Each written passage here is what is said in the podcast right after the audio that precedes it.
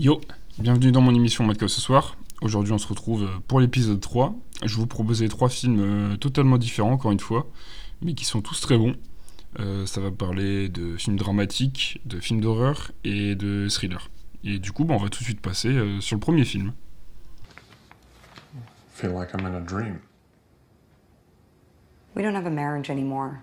I I know you don't want the disruption, but you don't want to be married. Not really. But I don't want this. Marriage Story est un film sorti en 2019, réalisé par Noah Baumbach. Euh, dedans, on retrouve Adam Driver, Scarlett Johansson, Laura Dern et Ray Liotta. Euh, du coup, comme je viens de le dire, c'est un film dramatique. Euh, il raconte l'histoire en fait de Charlie Barber, qui est un metteur en scène de théâtre, qui vit à New York avec sa femme Nicole, qui elle est une actrice qui, au début de sa carrière, a débuté dans les films pour adolescents et qui en fait maintenant travaille pour les pièces de théâtre avec son mari. Euh, le problème en fait, c'est que le couple va mal et il décide de divorcer. Euh, parce qu'en fait, Nicole a le sentiment en fait de vivre dans l'ombre de son mari, euh, qui, on va dire, a tous les tous les succès via sa pièce et qu'il est très apprécié, alors qu'elle, qui est pourtant apparemment une bonne actrice dans le film, n'a pas forcément beaucoup de mérite selon les autres.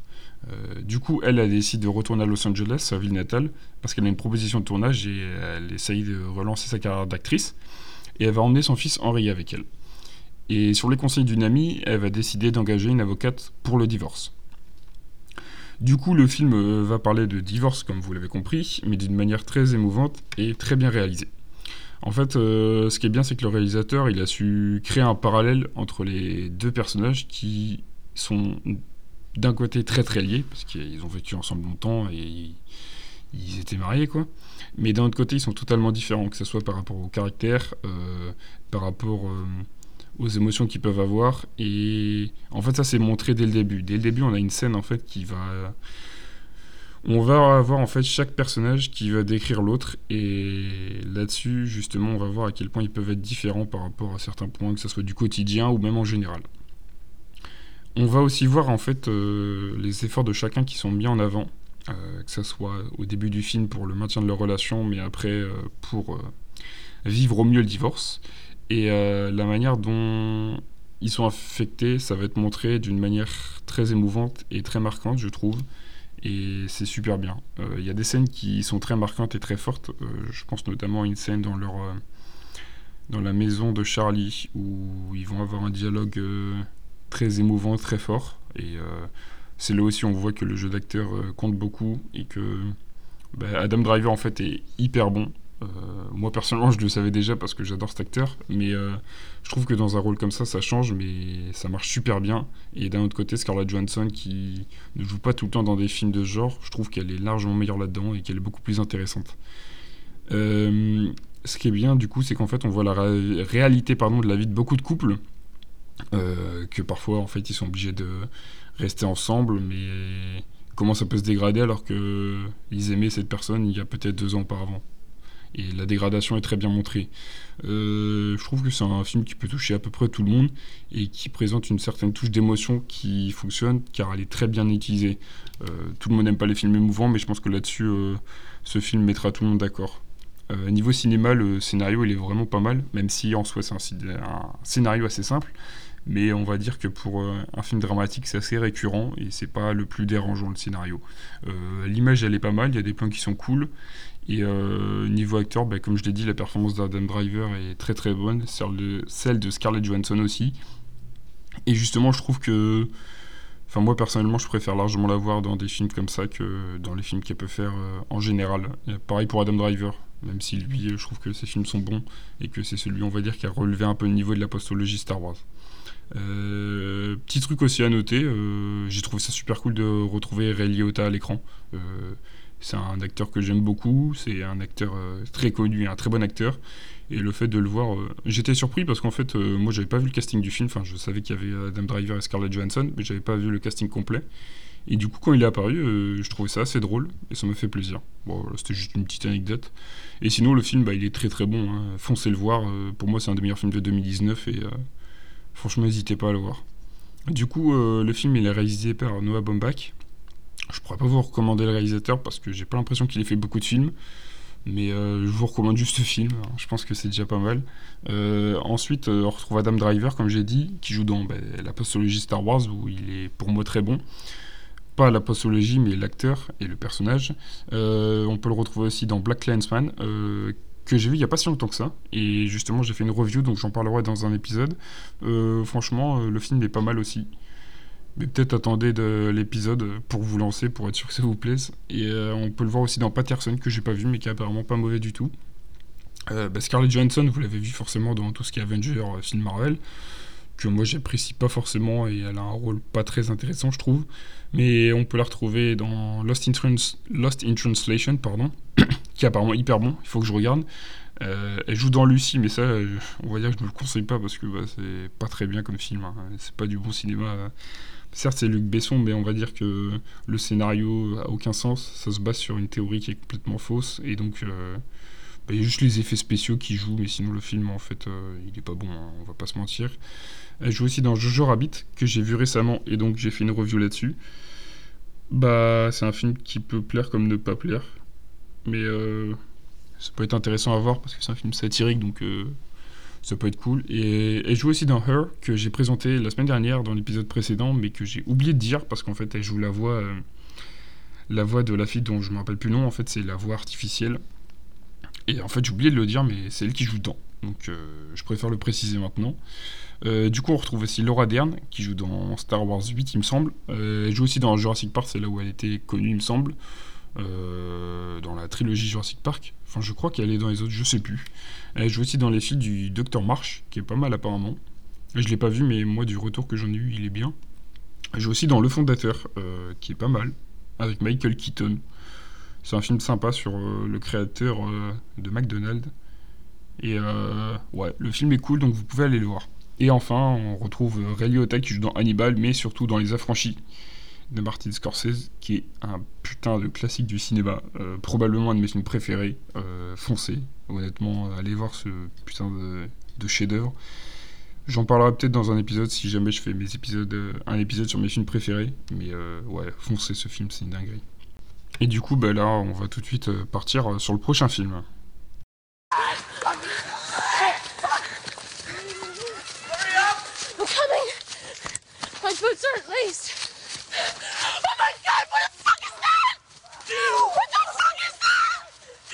Du coup, le projet Blair Witch est un film sorti en 1999, réalisé par Daniel Merrick et Eduardo Sanchez. C'est un film d'horreur indépendant qui est très avant-gardiste selon moi. Le film, en fait, ça raconte l'histoire de trois jeunes cinéastes qui, en octobre 1994, euh, vont disparaître euh, pendant une randonnée en forêt dans la forêt de Black Hill, euh, pendant un reportage sur la sorcellerie en fait. Et du coup, un an plus tard, on va retrouver le film de leur enquête. Et justement, le projet Blair Witch suit l'itinéraire des trois cinéastes à travers la forêt. Et ça va narrer tous les éléments terrifiants auxquels ils vont faire face. le film d'horreur est avant-gardiste selon moi, dans le sens où il, offre une expérience totalement nouvelle pour le cinéma d'horreur. c'est un found footage, donc ça veut dire qu'en gros c'est c'est un film qui est raconté dans un film. Euh, en gros, ben, c'est quand dans un film, on va retrouver, je sais pas, des cassettes ou des vidéos d'un film et qu'on va suivre euh, l'histoire grâce à ça. Ça, ça, ça, c'est ça le fun footage et je trouve ça assez cool. Enfin là, ça marche très bien dans le cinéma d'horreur en l'occurrence. Euh, il est avant-gardiste pour moi dans le sens où il est tourné à la manière d'un documentaire. Et ça, en fait, je trouve que le réalisateur a réussi à nous faire entrer dans, dans le film de manière hyper immersive et ça marche super bien. Euh, c'est notamment dû euh, pour moi à la très bonne utilisation de la caméra à l'épaule qui joue un très grand rôle dans, l'immersion dans le film. Et le fait que ça soit en documentaire, on a l'impression d'être euh, dans l'histoire, que on a l'impression de regarder une vidéo en fait et je trouve ça vraiment bien. Pour l'histoire, après, euh, le film, je trouve qu'il est un petit peu long à débuter, mais d'un autre côté, ça met l'intrigue en place, et justement, l'intrigue est bien amenée, donc je trouve ça cool, parce que, euh, en fait, on découvre en même temps que les personnages tous les détails de la légende de la sorcière, et on avance en même temps qu'eux, et c'est plutôt sympa. Euh, pour moi, le plus gros de ce film, c'est le fait, en fait, qu'on voit rien du tout. rien n'est montré, et ça crée vraiment une atmosphère hyper pesante, et d'un côté, ça fait travailler les cerveaux des personnages, parce qu'il s'imagine pardon beaucoup de choses, mais aussi le nôtre parce que nous aussi on va s'imaginer énormément de choses et ça c'est ça marche super bien je trouve genre euh, on est plongé dans le film et c'est trop trop bien. Euh, je trouve la tension elle monte petit à petit Et c'est dû à deux choses. Euh, les événements bah, qui vont être liés à la sorcière, et donc à tout ce qui va s'en suivre, à la recherche et tout. Et d'un autre côté, aux tensions qu'il va y avoir entre les personnages. parce qu'en fait, il va y avoir un craquage mental et émotionnel de chaque personnage. Et justement, ça va être dû soit aux événements qui vont, auxquels ils vont faire face, soit en fait à la fatigue. Parce qu'ils sont très très fatigués, ils ont du mal à, continuer leur randonnée, et ça, on le ressent très très rapidement. Et euh, je trouve que la fin, elle est très brutale, peut-être même trop. Mais elle est en. C'est la suite logique du film, dans le sens où, en fait, pendant tout le film, on voit rien. On se fait peur pour rien, entre guillemets, parce qu'on va s'imaginer des choses, et ça, c'est dû à l'image, la manière dont c'est filmé, les plans qui montrent rien, mais d'un autre côté, au son qu'il va y avoir, au stress des personnages. Enfin, tout est fait pour nous faire peur, alors qu'on voit rien du tout. Et justement, on se dit à la fin, bah, là, c'est la fin, on va, on va forcément voir la sorcière, ou alors des choses qui vont nous faire peur, mais on va vraiment voir quelque chose, en fait, on voit rien. Et la scène de fin est très très marquante. Hein. Euh, moi, quand je repense au film, euh, ça me choque encore. Mais, euh, mais pour moi, justement, si un film d'horreur arrive à choquer juste en pensant à une scène, c'est qu'il a vraiment très très bien marché. Et bah, du coup, pour moi, c'est un très très bon film d'horreur. il a su implanter un un nouveau genre, un nouveau style euh, dans le cinéma d'horreur. Et pour moi, il a inspiré pas mal de réalisateurs, enfin pas mal. Euh, celui de Drake, en gros, euh, c'est tourné un peu à la manière d'un documentaire et pour moi, c'est totalement inspiré de du projet Blair Witch. Et bah, c'est très bien, hein. si un film inspire d'autres, c'est top. pour moi, le film, il est hyper intéressant par rapport au fait, bah, déjà. Enfin, il y a peut-être qui vont dire qu'il fait pas peur. si je pense quand même, contrairement à It Follows, lui, c'est un film qui fait peur. Mais rien que pour la réalisation, en fait, faut le regarder. Parce que c'est une démonstration. Hein. Et sachant que c'est un film indépendant, hein. les acteurs sont pas du tout connus, le réalisateur non plus. Ils n'ont pas fait grand chose à côté. Enfin, je trouve ça dingue euh, qu'ils aient pu pondre un film comme ça, euh, en sortant de nulle part, on va dire, et vraiment avec une prod euh, ridicule, quoi. Du coup, bah, vu que les films, les réalisateurs, comme je viens de le dire, ils n'ont pas fait grand chose, je peux pas vous proposer beaucoup de films, que ce soit lié aux réalisateurs ou aux acteurs. Mais en fin de footage, je peux vous proposer Cannibal Holocaust, qui est connu car euh, très choquant, on va dire, par rapport au fait que ça soit gore et tout. Mais le film est pas trop mal sinon. Faudrait que je le revoie avec le temps. Ça a peut-être évolué mon avis là-dessus, mais euh, ouais, c'est un peu dans le même genre. Dans le sens où c'est fin de footage, hein, pas dans le sens où c'est sorcellerie ou quoi. Mais euh, allez voir ce film et allez voir Projet Blair Witch. Du coup, bah, on va passer au dernier film. Ouais, c'est le dernier film. Et puis, bah, c'est parti.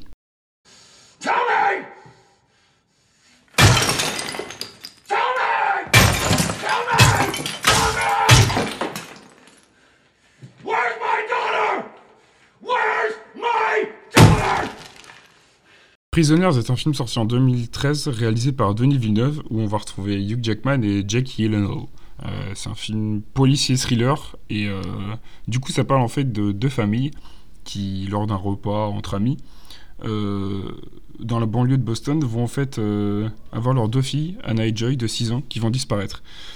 du coup en fait le détective Loki donc incarné par Jake Gyllenhaal va privilégier la thèse du kidnapping parce qu'en fait ils vont avoir le témoignage de Keller, qui est le père euh, d'une des filles et qui est interprété par Hugh Jackman. Et dans ce témoignage, en fait, il va parler de personnes qui rôdaient un peu suite aux, déclarations des enfants. Euh, des enfants, euh, des frères, pardon, des enfants kidnappés, pas les enfants kidnappés forcément. du coup, en fait, le suspect numéro 1, il est très rapidement arrêté, mais il est relâché assez vite parce que faute de preuves. Et en fait, ça va être un marquant dans le film parce que c'est là où on va voir en fait tout, tous les événements qui vont avoir lieu suite à cela euh, vont être liés à cet événement, dans le sens où ça va affecter beaucoup de personnages, et notamment à leur comportement, et en fait on va suivre ça, et c'est ça que j'ai trouvé cool. Du coup, je trouve que le film est très bien dès les dix premières minutes, dans le sens où en fait dès le début, on rentre dans le vif du sujet, il y a un événement marquant, donc euh, le kidnapping des filles, et on va tout de suite euh, partir sur la recherche euh, du criminel et euh, donc euh, de l'auteur de ce kidnapping. Et du coup, la tension va monter hyper rapidement et un rythme assez dense va être très vite instauré. Et en fait, je trouve que l'évolution de l'enquête, elle révèle un craquage psychologique de certains personnages, notamment celui de Keller, et c'est ça qui rend le film hyper bon. Parce qu'en fait, on va d'un côté, on va suivre toute la recherche des enfants et euh, du principal coupable. Donc ça, on va suivre surtout Loki là-dessus. Et d'un autre côté, on va suivre en fait euh, comment Keller va faire pour essayer de trouver le coupable et de se venger. Et on va voir en fait à quel point euh, bah, un personnage peut être fou dans certaines conditions. et c'est ça qui est vraiment cool parce que ça crée un suspense réel autour de l'identité du suspect. Parce qu'en fait, vu qu'il n'y a pas de preuve que le principal suspect, ce soit lui le coupable, en fait, ça va tout chambouler, que ce soit pour les, personnages du film, mais aussi pour nous. On va être totalement perdu. Et c'est ça qui est fou, je, trouve. Enfin, moi, j'ai vraiment adoré. Euh, il y a aussi le développement des personnages qui est très très bien pour moi. Euh, on va voir comment va évoluer la relation entre Loki et Keller, et c'est hyper intéressant parce qu'elle évolue au fil du temps. Au début, elle va être très très froide, et après, euh, Enfin, vous, vous, allez bien voir, faut pas que j'en parle trop. Euh, l'ambiance est, comme j'ai dit, très sombre, mais elle, est trop trop bien. Enfin, genre, ça colle trop trop bien au film. Euh, et ça, c'est notamment dû au travail de l'image, du son, et même du comportement des personnages, en fait, qui rendent l'ambiance sombre et très. très stressante, on va dire. Euh, du coup, ben, je trouve que pour moi, le personnage qui est vraiment hyper bien écrit, c'est le personnage de Keller, donc incarné par Hugh Jackman. Et euh, en fait, il montre justement à quel point l'homme peut être mauvais, on va dire, entre guillemets, dans certaines conditions et dû à certains événements. Et euh, bah, je trouve que Hugh Jackman colle parfaitement au personnage. Euh. Il y a une symbiose en fait entre l'acteur et le personnage, et ça, c'est vraiment top. Et sinon, je trouve que les 20 dernières minutes sont hyper intéressantes. Pas seulement liées au plot twist, qui est pas mal, hein, on va dire, mais liées à tout en fait. Comment va évoluer l'histoire, comment les personnages vont être à bout, l'ambiance et tout, je trouve que ça marche super bien et la scène de fin est très très bien trouvée. Euh, niveau cinéma, euh, la photo elle est dingue, les musiques sont très très bonnes aussi. Et euh, bah, les acteurs, que ce soit Jake Gyllenhaal ou Duke Jackman, ont délivré une super performance et c'est un film vraiment incroyable. Enfin, si vous aimez les thrillers, franchement, vous allez adorer. Là-dessus, c'est un film. ouais. J'ai pas vu une seule personne qui a pas aimé le film, honnêtement. Du coup, comme je viens de le dire, c'est réalisé par Denis Villeneuve, à qui on doit Incendie Ennemi avec euh, Jackie Lenol, qui est très très bon, qui est un peu déroutant, mais qui est très bon. Il a fait aussi Premier Contact, euh, Arrival en anglais, et euh, Blade Runner 2049, qu'il faut que je vois absolument, parce que c'est vraiment un film qui met une grosse grosse claque apparemment. Et Denis Villeneuve, c'est un très très bon réalisateur, hein, et pour moi, il n'a pas fait de mauvais films, et je vous conseille vraiment de regarder sa filmographie. Donc on a aussi Hugh Jackman, que vous avez forcément vu dans X-Men, tous les films X-Men, hein, et le prestige aussi de Christopher Nolan, qui est pas trop mauvais apparemment, enfin qui est bon même. Et euh, donc on retrouve bien évidemment Jackie Lenol, euh, qu'on peut voir dans le dernier Spider-Man Far From Home. Euh, Denis Darko aussi, que j'ai vu récemment, qui est sympa. Enfin, il est très sympa, mais il est un peu bizarre. donc j'ai fait une review, j'en parlerai dans un autre épisode. Pareil pour Nightcall, ou Nightcrawler, je sais plus quel nom c'est, où il est très très bon dedans. On le retrouve aussi dans Le secret de Brokeback Mountain avec Heath Ledger, qui est pas mal. J'ai pas vu, mais il faut que je le voie. La rage au ventre, où il joue euh, un boxeur, et apparemment c'est vraiment top. Et il joue dans mon film préféré, je pense, Zodiac de David Fincher, qui est un putain de chef-d'œuvre aussi. Euh, encore un thriller, mais foncez, ce film, c'est une dinguerie. Du coup, bah, je peux que vous conseiller ce film, et même les trois films en général, ce sont vraiment d'excellents films qu'il faut voir absolument.